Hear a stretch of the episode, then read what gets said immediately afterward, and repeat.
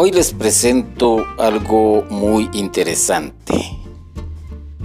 ¿Sabías que en Júpiter y Saturno están lloviendo diamantes? Esta teoría, estudiada durante más de 30 años, ha sido reproducida con éxito en un laboratorio por científicos. Han logrado reproducir la presión que hace el carbono y que éste se convierta en un diamante en la naturaleza en condiciones similares a las que ocurren en estos dos planetas. De acuerdo con este estudio, las partículas de carbono que caen en la atmósfera cambian a grafito cuando sufren un aumento de presión cuando están en una zona densa.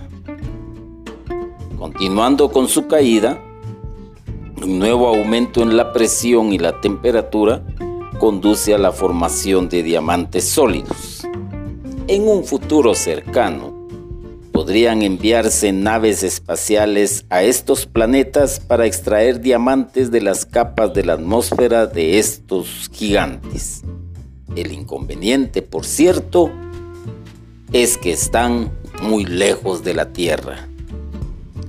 Así como se convierten estas formas en diamante, y que sucede en Júpiter y Saturno, así el Señor te invita a que te conviertas sin ningún tipo de presión. Él quiere, en tu plena libertad, que tú le conozcas y que al mismo tiempo admires toda la belleza de la naturaleza.